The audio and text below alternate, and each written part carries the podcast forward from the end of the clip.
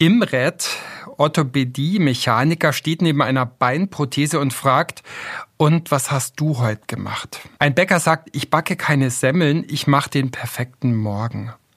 Eine Hörgeräte-Akustikerin erzählt, als ich ihm die Hörgeräte ansetzte, hielt er inne und lachte auf einmal los.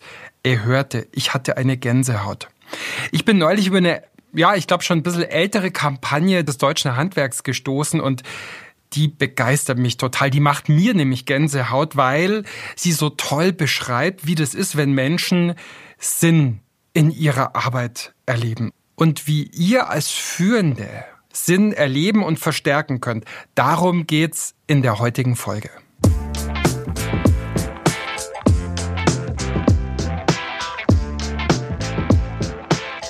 Hallo bei Positiv führen, dem Podcast von und mit Christian Thiele. Mehr Leistung, Erfolgserlebnisse miteinander und Sinnhaftigkeit im Job. Ich helfe euch auf dem Weg dahin. Und zwar mit System, damit ihr auch in Zeiten positiv führen könnt, in Momenten positiv führen könnt, wo euch vielleicht gar nicht so positiv zumute ist. Als Coach, Teamentwickler und Trainer unterstütze ich führende Chefinnen, Projektleiterinnen, alle Führungskräfte mit und ohne Titel und alle, die in irgendeiner Form Verantwortung haben, in Verantwortung stehen. Und darum geht es auch in diesem Podcast. In dieser Folge ist das Thema Sinn finden, Sinn stiften, Sinn fördern als Führende, als Führender. Wozu überhaupt Sinn? Was heißt eigentlich Sinn? Was bedeutet das, wenn wir von Sinn sprechen? Und wie kann ich als Führende, als Führender für mehr Sinn erleben, sorgen? Ich habe dazu mit Tatjana Schnell gesprochen, einer der führenden Sinnforscherinnen überhaupt. Und sie wird hier einiges auch beisteuern zu dieser Folge. Welchen Sinn hat Sinn? Wofür überhaupt von Sinn sprechen. Es gibt bei den alten Griechen so zwei Begriffe von Glück. Das hedonische Glück oder das hedonistische Glück und das eudaimonische Glück. Und diese eudaimonische Form des Glücks, das gelingende Leben, das ist auch ein sehr stark sinnvolles Leben. Und wer Sinn erlebt, wer ein Wofür erlebt in ihrem oder seinem Tun und Handeln, der ist leistungsfähiger, die oder der ist motivierter. Und dazu gibt's auch ganz, ganz tolle Forschung, unter anderem von Adam Grant. Der hat einen fantastischen Podcast, Work Life, den müsst ihr unbedingt mal anhören, verlinke ich auch hier in den Show Notes. Und Adam Grant hat eine Studie gemacht mit den Mitarbeitern von Callcenter, die einen echt nervigen Job haben, nämlich sie rufen Leute an, um Stipendien einzuwerben für Universitäten. Und sie haben ganz kurze Videos gedreht, Videobegegnungen gemacht, die sie einem Teil dieser Callcenter-Mitarbeiter dann vorgespielt haben. Und zwar Videos, in denen Studierende, die von diesen Stipendien eben profitieren, erzählen, was ihnen das gebracht hat und wie das ihr Leben verändert hat. Also sie haben sozusagen in diesen Videos den Sinn ihrer Arbeit diesen Callcenter-Mitarbeitern oder einem Teil dieser Callcenter-Mitarbeiter vermittelt. Und dann haben sie einen Monat später nachgeschaut, wie ist eigentlich so die Arbeit dieser Menschen, die sozusagen so ein Sinnerlebnis bekommen haben. Und da gab es dramatische Ergebnisse im Vergleich zur Kontrollgruppe. Sie haben deutlich, deutlich mehr Zeit am Telefon verbracht und haben deutlich mehr Geld auch eingenommen mit ihrer Arbeit. Eine Studie aus Israel hat ergeben, dass radiologische Diagnosen um fast ein Drittel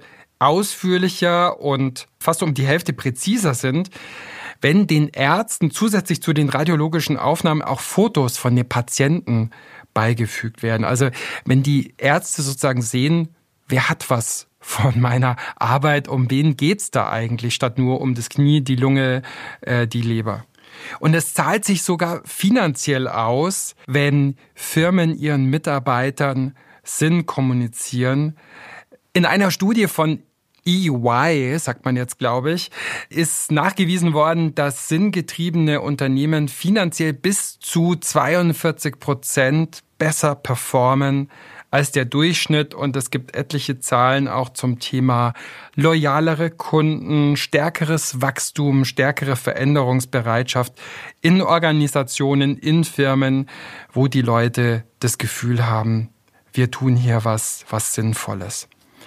Kurzum, Sinn zu leben in der Arbeit, Sinn zu kommunizieren, ist sinnvoll.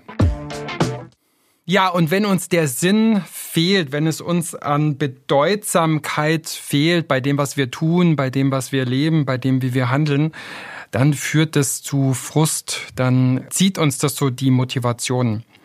Tatjana Schnell ist eine der führenden Sinnforscherinnen weltweit und sie hat festgestellt, dass rund 35 Prozent der Menschen sagen, sie haben sowas wie existenzielle Indifferenz. Also das würden die Leute nicht sagen, aber das diagnostiziert sie als Forscherin. Also, dass Menschen sozusagen kein starkes Sinnerleben haben, dass sie keine großen Leidenschaften haben, dass sie ja eher so dahin leben. Tatjana Schnell hat dieses große, wolkige, aber auch sehr subjektive Thema Sinn durch ihre empirische Forschung auch sehr hart und operationalisierbar gemacht. Und Tatjana Schnell hat ein sehr, sehr tolles und sehr verständliches Buch geschrieben, Die Psychologie des Lebenssinns, was ich hier auch in den Show Notes verlinken werde. Und sie sagt zu diesem Thema, wenn uns der Sinn abhanden kommt, Folgendes. Wir können sehr wohl spüren, wenn uns dieser Sinn fehlt. Denn das geht einher mit psychischen Erlebnissen, Erfahrungsqualitäten, in Richtung Depressivität, Ängstlichkeit. Es geht einher mit einem Verlust vieler Ressourcen. In einer Sinnkrise erleben Menschen sich nicht mehr als fähig, sich selbst zu regulieren. Sie erleben ihre Selbstwirksamkeit nicht mehr. Also ganz viele Ressourcen verschwinden in der Situation, weil eben dieser ganz grundlegende Boden fehlt. Ich selbst hatte mal einen Job, den ich als total sinnlos empfunden habe, der einfach nicht meinen Werten entsprochen hat, in dem ich keinen Nutzen sehen konnte in dem, was ich getan habe. Und das hat für mich zu einer echten Lebenskrise geführt oder beigetragen, wo ich auch wirklich länger krank war. Und ich stelle das auch immer wieder bei Führenden fest, dass sie keinen oder ganz wenig Sinn feststellen können in dem, was sie tun, was ihre Abteilung, was ihr Unternehmen tut.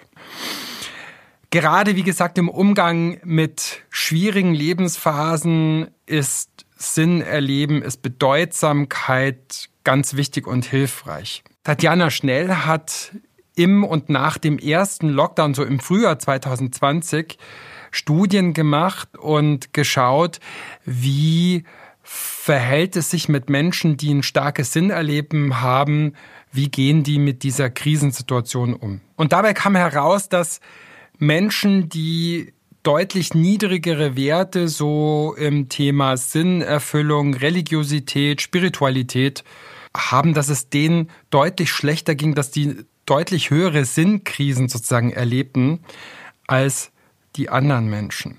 Interessanterweise litten auch ältere Menschen ein Stück weit weniger unter der Situation als Jüngere und auch Menschen, die verheiratet oder in einer Partnerschaft waren, denen ging es besser. Ich glaube, das ist eine Alltagserfahrung, die viele von uns gemacht haben und die eben auch auf die unterschiedlichen Aspekte von Sinn einzahlt.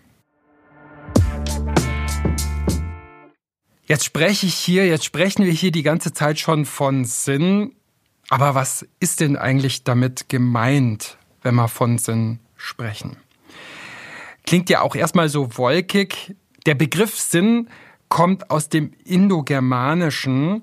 Es gibt auch dieses althochdeutsche Wort Sinnern, Reisen, Streben, Trachten. Das lateinische Wort sentire, empfinden, wahrnehmen, hat auch ein bisschen was damit zu tun, aber auch das Wort senden. Also schon allein das Wort Sinn hat immer was mit einem Wohin zu tun, hat so eine dynamische Komponente. Witzigerweise, wir haben kein Sinnesorgan für Sinn. Wir können Sinn eigentlich gar nicht spüren oder direkt erfahren, wie Schmerz oder, oder sonst irgendeine körperliche Reaktion. Es ist so ein bisschen ähnlich wie mit der Gesundheit. Ja, wir merken unsere Gesundheit vor allem dann, wenn wir krank sind, wenn sie abwesend ist. Und so ähnlich ist es auch mit dem Sinn. Und Tatjana Schnell sagt, es gibt vier Kriterien, um unser Arbeiten und unser Leben als sinnhaft, als bedeutsam zu erleben. Die Kohärenz, die Orientiertheit, die Bedeutsamkeit und die Zugehörigkeit. Kohärent leben und handeln heißt, das, was ich tue, ist in irgendeiner Form stimmig. Ja, da passen meine Ziele, meine Handlungen in unterschiedlichen Lebensbereichen aufeinander und zueinander und widersprechen einander nicht fundamental. Orientiertheit, die zweite Dimension heißt, ich habe so ein Wohin, ich habe einen Kompass, ich habe eine Richtung, die mir gerade auch in schwierigen oder unübersichtlichen Situationen das Entscheiden leichter macht für das eine und gegen das andere eine Art Nordstern sozusagen. Die dritte Dimension von Sinn laut Schnell ist die Bedeutsamkeit. Das heißt, wenn ich das Gefühl habe, mein Handeln bewirkt irgendwas, wenn ich sowas wie Resonanz erlebe, wenn ich sozusagen nicht komplett wirkungslos, irrelevant mich fühle und mich empfinde in dem, was ich tue und wie es vielen gerade in Konzernen geht, dann ist es auch eine wichtige Quelle von Sinn. Und schließlich viertens die Zugehörigkeit. Das heißt, ich bin Teil von etwas, ich gehöre zu einer Strömung, zu einer Partei, zu einer Firma, zu einem Berufsstand oder was auch immer und bin ich komplett isoliert und diese Zugehörigkeit lässt sich auch in irgendeiner Form für mich empfinden und ist Teil meines Erlebens. Das heißt, Sinn bedeutet immer so eine Form von Bedeutungsüberschuss, wenn das Einzelne in einem Kontext gesehen werden kann. Wenn mein Tun, wenn mein Handeln, wenn mein Arbeiten, wenn mein Führen zu etwas Größerem beiträgt. Und vielleicht kennt ihr ja diese optischen Täuschungen, wo unser Gehirn irgendwelche äh, Pfeile oder irgendwelche Kreise zu was Größerem zusammensetzt, was in dem Bild selber eigentlich noch gar nicht da ist. Ja, das ist eine der Grundkonstanten des menschlichen Daseins, dass wir Sinn konstruieren und Sinn auch leben und Sinn auch kommunizieren können. Wir haben uns angeschaut, wozu dient Sinn?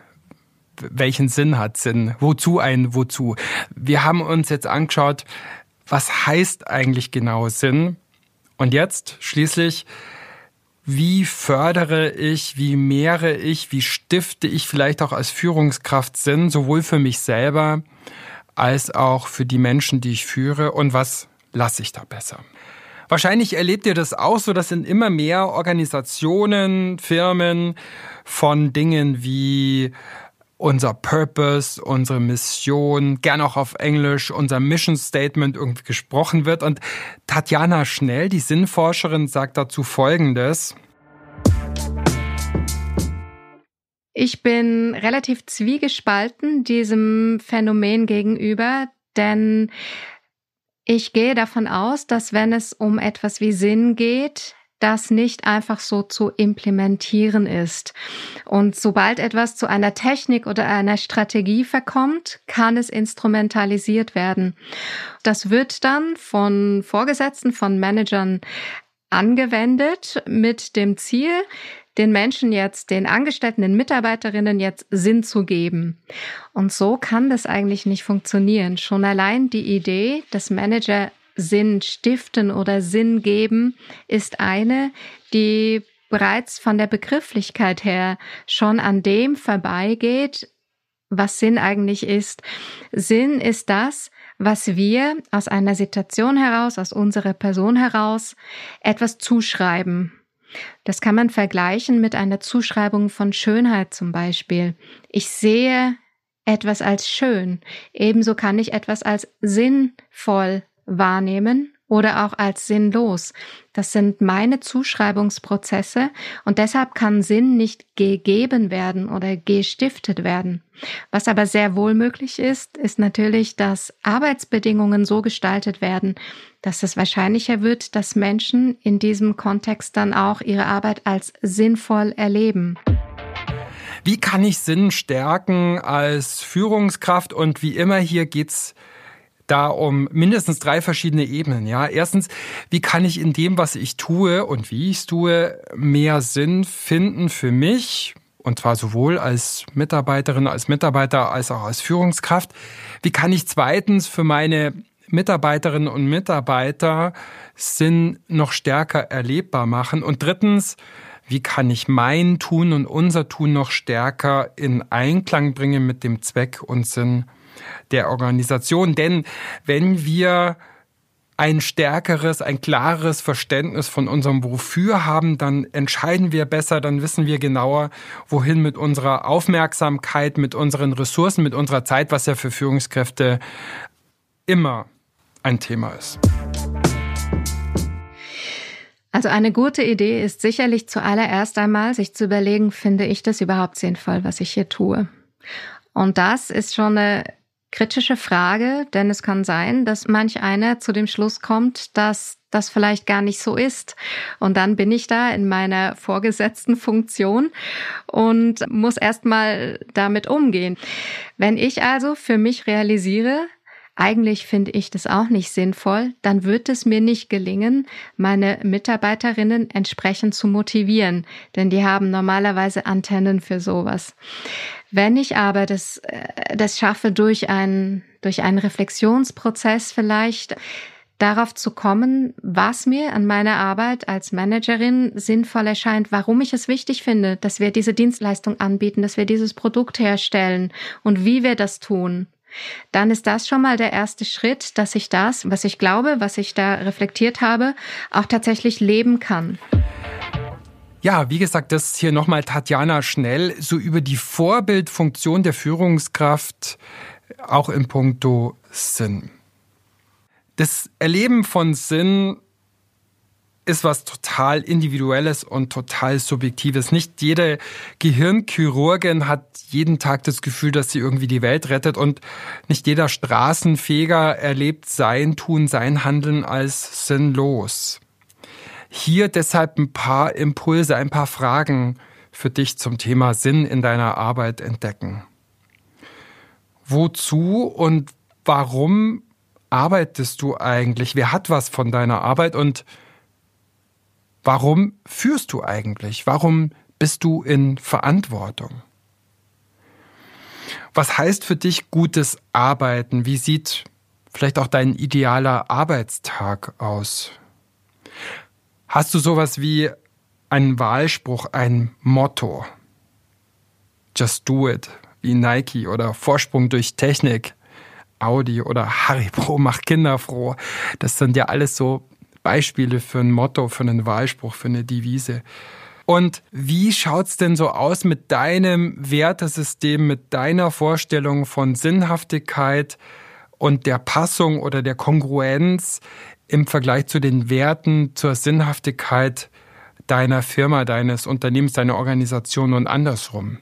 Ist das eher eine Übereinstimmung oder gibt's da eher große Differenzen, wo du dich manchmal auch fragst, hm, wofür das eigentlich alles hier?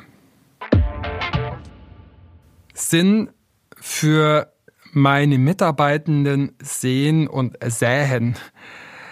Ja, eine Geschichte von John F. Kennedy, vielleicht habe ich sie hier auch schon mal erwähnt. Ich erzähle sie immer wieder ganz gerne, weil es für mich so ein schönes Beispiel ist.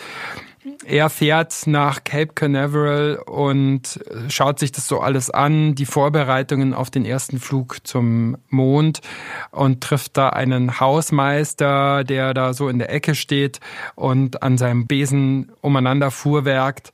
Und dann fragt er ihn, was machen Sie eigentlich? Und dann sagt er, ich, Mr. President, trage dazu bei, einen Menschen auf den Mond zu bringen. Für mich ein schönes Beispiel dafür, wie jemand sein Tun, egal wie groß oder egal wie klein, mit einer größeren Vorstellung von einem großen Ganzen, mit einer Mission, von einem größeren Ziel in Übereinstimmung bringt. Und meinen Mitarbeiterinnen und Mitarbeitern sind zu kommunizieren, das ist für mich eine Zweibahnstraße. Das ist einerseits so das eigene Wofür auch immer reflektieren und kommunizieren und mitteilen und zum anderen den Mitarbeiterinnen und Mitarbeitern auch immer zuhören. Nicht bloß, was sie tun und wie sie es tun, sondern wie ihr eigenes Wofür, ihr eigenes Wozu auch ausschaut. Hier wieder ein paar Impulse dazu, wie ihr als Führende das Sinnerleben eurer Mitarbeitenden stärken könnt. Mit Fragen wie, für wen tun wir das, was wir machen? Was verändert sich für unsere Kunden, User durch die Arbeit, die wir machen? Was machen wir damit leichter? Was machen wir möglich überhaupt? Was machen wir besser?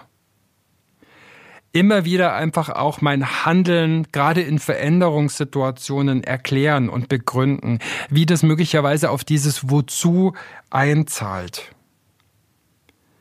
Ja, und Ziele sind eigentlich immer auch so Wegweiser hin zu dem, was wir als sinnvoll, bedeutsam empfinden. Also je mehr Ziele, die ihr setzt oder die ihr gemeinsam mit den Mitarbeitenden ausarbeitet, sich auch verbinden lassen mit sowas wie Sinnhaftigkeit und Bedeutsamkeit, ich glaube, desto attraktiver sind sie und desto engagierter sind alle, die auch zu verfolgen.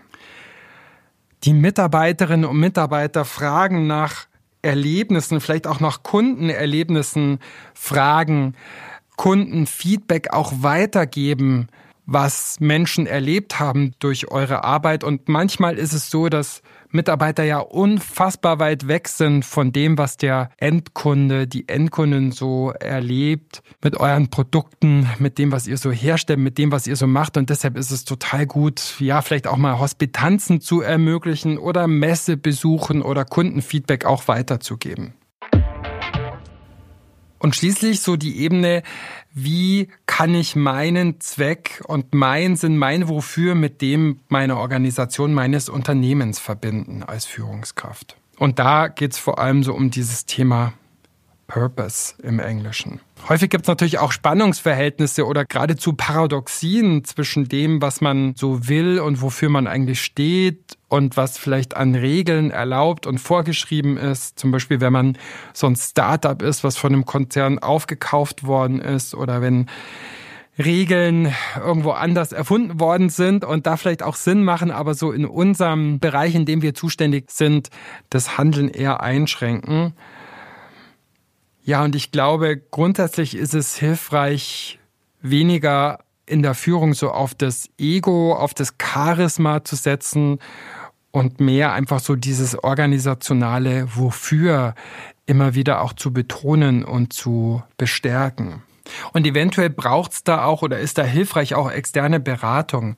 Mein Ausbildungskollege Hermann, hanseatischer Argentinier, argentinischer Hanseat, wie auch immer, der macht mit seinen Kollegen Beraterinnen, Beratern, Coaches in Hamburg da ganz tolle Arbeit zu dem Wofür von Unternehmen und entwickelt gemeinsam mit den Mitarbeitenden sowas wie Mission Statements, sowas wie eine Begrifflichkeit des Wofürs. Und ich glaube, er hat damit was begriffen, was total wichtig ist. Ich kann als Führungskraft, als Organisation keinen Sinn stiften, sondern es geht eher darum, das zu finden, herauszufinden, zu heben zu verstärken, was eh schon da ist in der Organisation. Aber natürlich kann nicht jeder Job von früh bis spät die Welt retten. Manchmal gibt's auch ganz andere Quellen von Sinnhaftigkeit, von Bedeutsamkeit, die unsere Organisation in ihrer Arbeit auch sehen kann, ja, dass Menschen ausgebildet werden, dass Familien ernährt werden oder dass mit dem Geld, was das Unternehmen erwirtschaftet, anderweitig zu sinnvollen Dingen beigetragen wird, gespendet wird, wie auch immer. Die Autofirma VD ist für mich fast ein Musterbeispiel für ein sinnorientiert geführtes Unternehmen. Und mit Antje von Dewitz, der Eigentümerin und Gründerin von VD, habe ich in der früheren Folge ja gesprochen. Wer die Folge noch nicht gehört hat, vielleicht mögt ihr da reinhören. Ich stelle euch den Link auch nochmal in die Show Notes. Und wenn wir uns so anschauen, mit welchen Claims manche Firmen auch so durch die Welt gehen, dann finde ich, gibt's da zum Teil schon auch wirklich sehr starke so Mission Statements, die auch so die Sinnhaftigkeit ihres Tuns ausdrücken. Die Lufthansa zum Beispiel, ich weiß gar nicht, ob der noch aktuell ist, dieser Claim, aber hat mal für sich so als Überschrift gefunden, die Länder Europas miteinander zu verbinden und Europa mit der Welt. Von Adidas durch Sport das Leben verändern. Kann ich viel anfangen damit. Oder Waschbär, Ökologie und soziale Verantwortung im Alltag lebbar machen. Bei mir ist es so, mein kleines Unternehmen hat vielleicht so als Purpose Statement, ja, dass Menschen sich besser in der Arbeit entfalten können und dadurch auch bessere Eltern, Partner, Freunde sein können, weil Arbeit halt ein großer Teil unseres Lebens ist. Und dazu möchte ich beitragen. Und das gibt mir auch Energie und Kraft. Es kann ja auch ein zu viel von Purpose geben oder ein falsch. Darauf hat ja schon Tatjana schnell abgezielt, als sie das eben sagte, wie zwiespältig sie so manche dieser Mission Statements sieht. Der Organisationssoziologe Stefan Kühl schreibt in einem sehr provokanten, aber auch interessanten Beitrag im Handelsblatt, von der Management-Semantik oder von der Verbalspielerei einzelner Stabsstellen, wenn Firmen über ihren Purpose sprechen. Und er sagt, dass so ein attraktiver Purpose, also so ein attraktives Sinnversprechen, eingegossen in ein Leitbild, bei der Beschaffung von Legitimation helfen.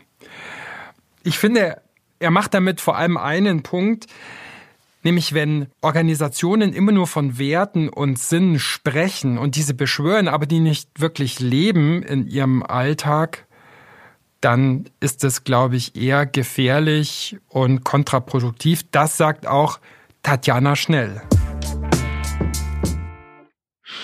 Hierzu gibt es inzwischen auch einige Studien, die zeigen, wenn diese großen Worte und Visionen nicht mit dem übereinstimmen, was gelebt wird, was die Managerinnen selber leben, was sich in der Unternehmenskultur zeigt, dann hat das unter Umständen noch viel schlimmere Effekte, als wenn wir gar nicht mit so großen Begriffen argumentieren. Denn für die Mitarbeiterinnen führt das zu Zynismus, wenn sie spüren, das eine große Ziel oder die Vision wird da nach außen hin oder zu uns hin propagiert, aber letztendlich steht was ganz anderes hinter dem, wie das Unternehmen agiert. Und Zynismus bedeutet innerer Rückzug, das Gegenteil von Engagement, Verantwortungsübernahme und Motivation. Ja, Sinn kann tatsächlich auch zu Zynismus führen. Da gibt es ja so diesen Mechanismus, Firma hat ein Problem, sei es mit irgendwelchen Produkten, sei es mit irgendwelchen Prozessen, kauft sich Consultants ein, vielleicht sogar so Leute wie mich und entwickelt dann auf Vorstandsebene irgendwelche Mission Statements, die dann von oben nach unten herunter kommuniziert werden. Das ist, glaube ich, tatsächlich wenig hilfreich, denn Sinn und Bedeutung ist ja in aller Regel schon da bei dem, was die Leute machen und wie sie es machen und wofür sie es machen. Also ich glaube, wir brauchen keine Führenden an der Spitze, die einen Sinn in irgendeiner Form erfinden oder vorgeben, weil das ist zum einen eine Überforderung der Führungskraft und kann zum anderen auch eine Unterschätzung der Mitarbeiter sein. Also das heißt, umso mehr Sinn heißt nicht immer umso besser und ja, walk your talk, wie die Amerikaner sagen. Ihr solltet einfach auch das vorleben und ihr solltet auch dafür sorgen, dass die über euch das vorleben, was sie und was ihr den Mitarbeiterinnen und Mitarbeitern prägt. Und dann ist Sinn auch eine total sinnvolle und sinnstiftende und kräftigende und motivierende Ressource.